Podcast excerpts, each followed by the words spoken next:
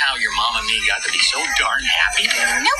Well, we gave up on our dreams and we settled, right, Bud? Oh, yes, that's right, Stu. We settled hard. See, that's the beauty of complacency, Judy. Uh, if you don't try anything new, you'll never fail. I like trying, actually.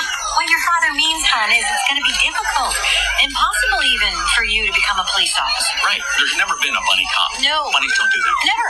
Never. Oh, then I guess I'll have to be the first one, because I am going to make the world a better place.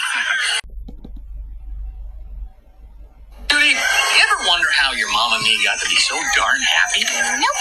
Well, we gave up on our dreams and we settled, right, Bud? Oh, yes, that's right, Stu. We settled hard. See, that's the beauty of complacency, Judy. Uh, if you don't try anything new, you'll never fail. I like trying, actually.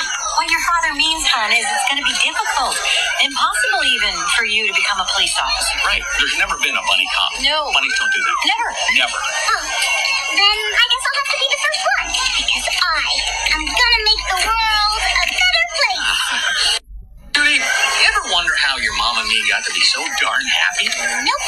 Well, we gave up on our dreams and we settled, right, Bud? Oh, yes, that's right, Stu. We settled hard. See, that's the beauty of complacency, Judy. Uh, if you don't try anything new, you'll never fail. I like trying, actually.